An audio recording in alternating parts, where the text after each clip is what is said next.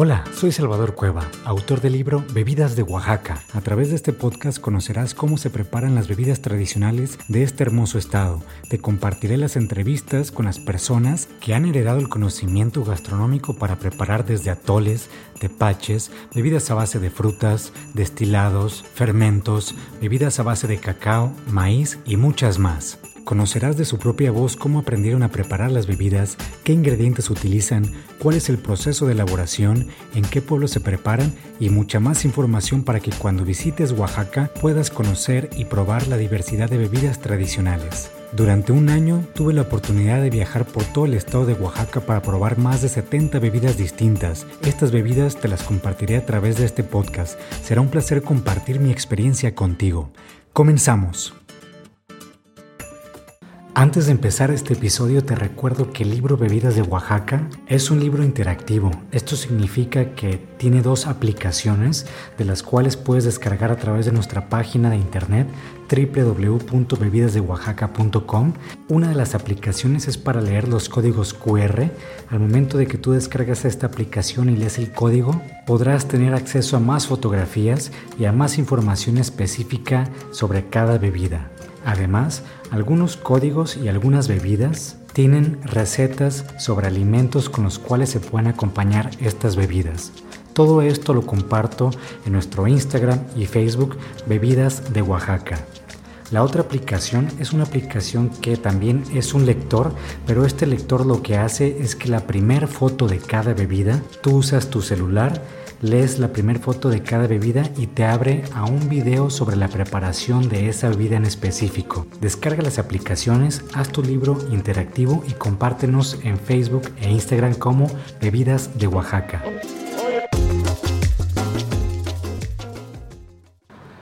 Hola, bienvenidas y bienvenidos al episodio número 17 del podcast Bebidas de Oaxaca.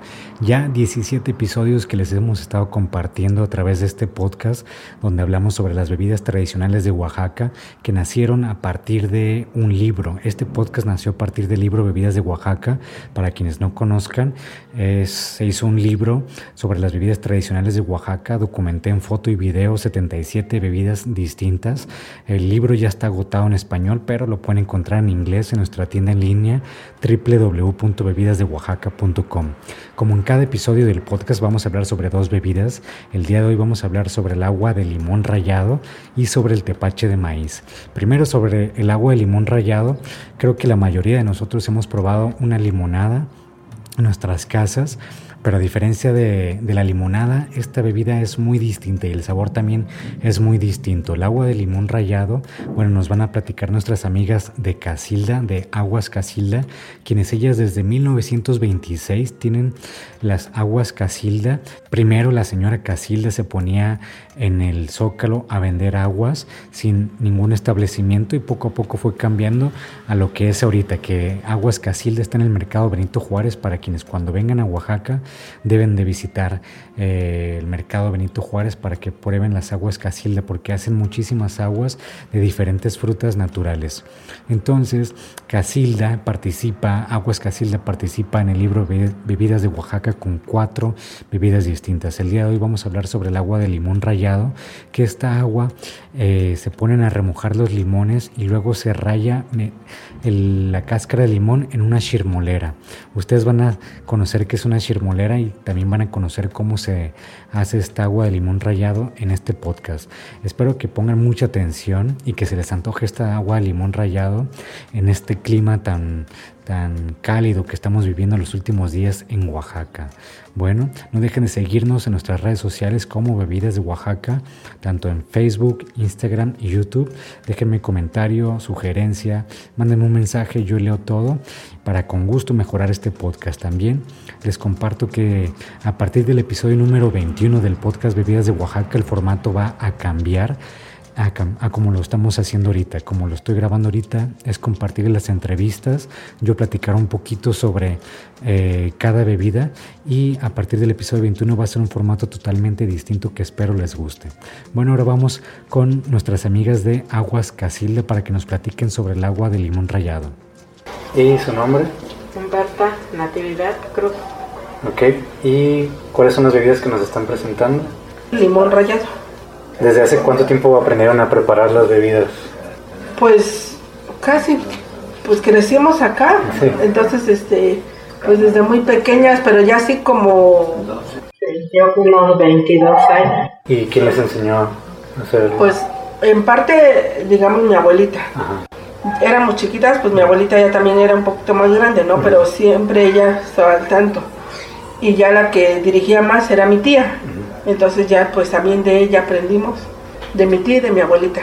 ¿Tía abuela o...? No, abuela, abuela y tía, tía, Ah, de mi papá. Ah. Ella era María Teresa Valera Flores. Y también más que nada va uno aprendiendo de que la, ahora sí que mi abuelita decía, a ver, pásame la fruta, trae la fruta, lava la fruta, pasa el cuchillo, fíjate cómo se hace. Ajá, que, le- que nos preguntan a veces, ¿y qué le pones al agua para que esté buena y todo eso? Pero luego mi abuelita luego decía, no, es que la tienes que hacer como si tú nada más te la fueras a tomar. La tienes que hacer con limpieza, que con amor para que salga bien el agua y que, que la fruta sea de primera. Ah, bueno, el, a ver, ¿qué- Bueno, la- el limón se tiene que echar a remojar un día antes, porque si no queda así blandujo y no se puede rayar en la chimolera. Y al otro día hay que lavarlo, lavarlo y de- este, ponerle agua purificada. Ya de ahí agarra uno la chilmolera. La chilmolera es la esa como cazuelita que tiene rayitas que está rasposo. Entonces ya de ahí se le pone un poquito de agua a la chilmolera, ya tiene uno otra cazuelita con agua donde va uno a ir echando los limones que lleva uno rayando. Entonces ya se empieza a rayar, que es dándole vueltas ahí a la chilmolera. Y dándole vueltas, no debe uno de pasarse para que no se le salgan las, las, bueno, nosotros le decimos tripitas de limón lo agrio, digo. lo agrio, ajá, el jugo de limón, sino nada más hay que estarle dando.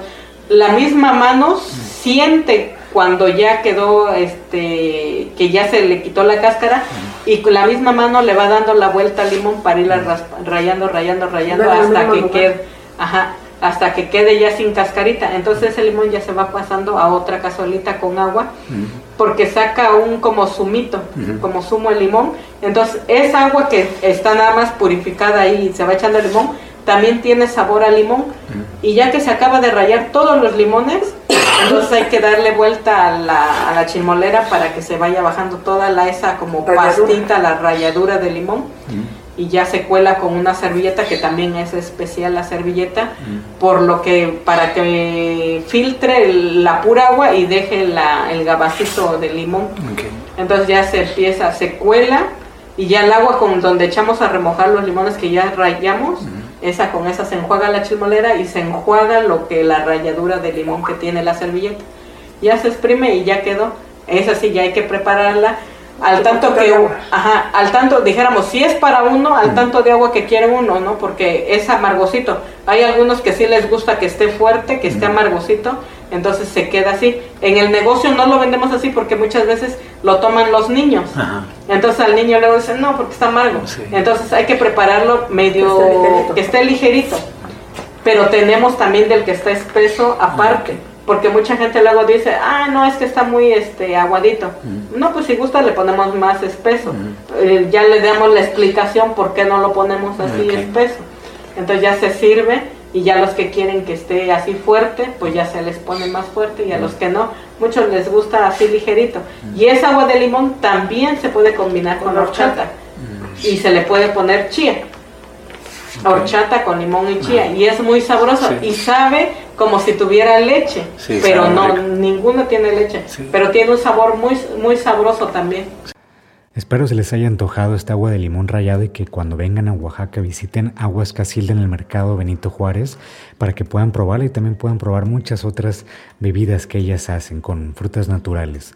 Ahora pasamos a la segunda parte de este episodio número 17 donde vamos a hablar sobre el tepache de maíz.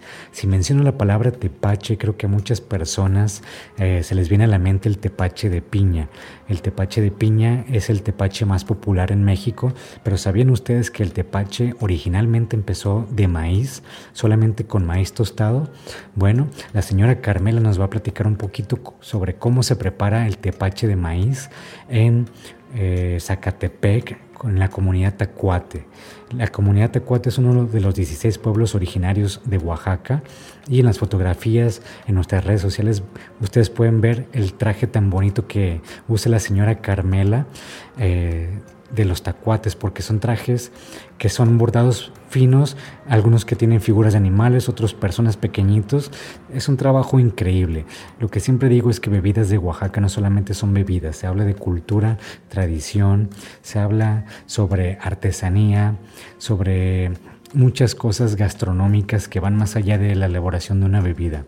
Bueno, pues eh, espero les guste esta parte del tepache de maíz. Presten mucha atención porque el tepache de maíz es una de las bebidas que ustedes pueden hacer en su casa. No es una bebida tan complicada, es una bebida que se puede aprender y aquí es el espacio para que ustedes aprendan a elaborar estas bebidas tradicionales a través de este podcast y a través del libro Bebidas de Oaxaca. Vamos ahora con la señora Carmela para que nos platique cómo hace el tepache de maíz. Bueno, primero su nombre completo ¿Y de dónde es originaria? Carmela Martínez Silva, originaria de El Tapanco, Zacatepec. ¿Y cómo se llama esta vida que nos está presentando? Tepache de maíz. ¿Desde cuándo aprendió a hacerla? Aproximadamente, ¿cuántos años? 30 por ahí. 30 años. 30 años, porque tengo 52 y cuando me quedé sola, entonces aprendí a, preparar estas bebidas que no salía mucho a la venta, pues la gente más se vende en, carnaval que, que, en, otra, en otras fechas. ¿Cómo lo aprendió a preparar? Pues fue con ayuda de otra, una señora ya viejita que ya falleció.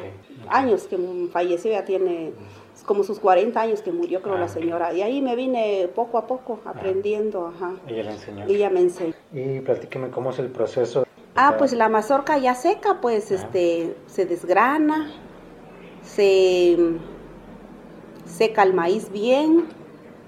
Primero se desgrana. Ajá. Y ya este ya está seco. De hecho, esto se seca en la milpa. Se seca en la milpa y ya este se desgrana, se trae a la casa se tuesta, que quede amarillito. Que quede amarillito, este, doradito. Si sale entre negro y blanco, pues quiere decir que está chamuscado. Ah, ya. No, ya no tiene el, mismo sabor. Ajá, sí. Y ya que lo, ya que lo tuesta, sigue después. Se lava, lava con pura agua limpia y ya este, se echa a reposar con la panela en una olla de barro bien sellado, bien tapado, de dos meses, tres meses máximo. ¿Qué pasa si si le entra aire. Se aceda. Ah, Al momento de preparar, uno ya este, pone otro poquito de agua, le pone otro poquito de, mm, de este, miel de panela. Panela tiene que ser la panela que esté un poco blanca. aquí le decimos coloradita. Que no esté muy blanca ni muy negra, porque si la panela está muy negra, el tepache pues va a salir muy negro y ya se le pone este, la mielecita de la panela, se le pone más agua, se le pone el hielo, como usted ya lo vio, y ya, ya está, se prueba. Si le hace falta más dulce, pues se le pone otro poquito más de miel y si está muy pasadito de, dulce, por ejemplo, que se me haya pasado de dulce, pues le pongo otro poquito de, del preparado o del, fuerte, le agrego otro poquito. ¿En qué evento se puede ofrecer? Pues en el carnaval. Solamente es bebida de carnaval y cuando hay bailes del, del originarios del pueblo. Cuando ah, son bailes del pueblo, siempre este, piden porque este, pues son bebidas del pueblo. Normalmente si alguien viene de visita la puede conseguir aquí en, en el pueblo o no? Sí, me han pedido de otros lugares, vienen a comprar aquí. Ah, sí le pueden comprar. Sí, vienen, este, viene un señor a comprarme de Guerrero, viene, pasa por aquí. En la calle a veces preguntan y ya les dicen, por... soy la única. Soy única en, en el tepache de, maíz. Ah, solamente usted lo hace. Solamente yo, porque ah, yo de que sepa que haya otra persona, no hay. O a lo mejor lo hacen, pero en forma personal para su consumo, pero para vender no. No ah, lo hacen, ajá. Entonces aquí en la plaza o algo así no se vende. Mm, no, no hay otro que venda. No, no hay otro que venda. Okay. Soy la única. ¿Estos conocimientos del tepache ya se lo está pasando a sus hijas? De nada más a un hijo, porque se dedica a la vendimia del agua, pues quedará en mi lugar cuando ya, ya no esté. ¿Y, a sus nietas? Mm, a mis nietas posiblemente también, pero pues no lo creo muy bien porque pues nacieron en Estados Unidos y tienen la idea de que cada rato se van a ir en todo el tiempo de los carnavales que empieza el carnaval cada domingo, cada domingo, ah. salimos a la venta y, ellas me acompañan, ah, mis nietas, son tres nietas. ¿Y quiere agregar algo más sobre esta bebida, sobre el pueblo? Que la gente venga y lo pruebe. Y yo siempre acostumbro cuando me dice la gente, no sé cómo está esa bebida. Pruébenlo, si les gusta, adelante, y si no, ahí la paran, porque hay gente que viene de fuera y no lo ha probado, no sabe. Y pues este fue el episodio número 17 del podcast Bebidas de Oaxaca. Espero les haya gustado. Espero hayan aprendido a hacer agua de limón rallado y hacer tepache de maíz. Compartan este episodio con sus familias, con sus amigos. Eh, también cuando vengan a Oaxaca visiten Aguas Casilda. Consuman bebidas tradicionales. Traten de hacer este cambio poco a poco, de estar consumiendo bebidas naturales, bebidas que no son empacadas o refrescos. Todo esto porque no solamente es bueno para la salud, es bueno también para la cultura y tradición para que se sigan manteniendo estas bebidas tradicionales. Yo soy Shaba Cueva, me pueden encontrar en Facebook, Instagram y YouTube como Bebidas de Oaxaca. Compartan las bebidas tradicionales y que tengan un excelente día. Nos escuchamos y nos vemos el próximo miércoles. Adiós. Si te gustó este episodio, te agradecería muchísimo que lo compartas con tu familia y amigos. Ayúdanos a difundir la gastronomía de México poco explorada como son las bebidas tradicionales. No te olvides de seguirnos en Instagram, Facebook y YouTube como Bebidas de Oaxaca. Mándame un mensaje para cualquier comentario o sugerencia. Soy Salvador Cueva. Nos escuchamos en el siguiente episodio. Que tengas un excelente día.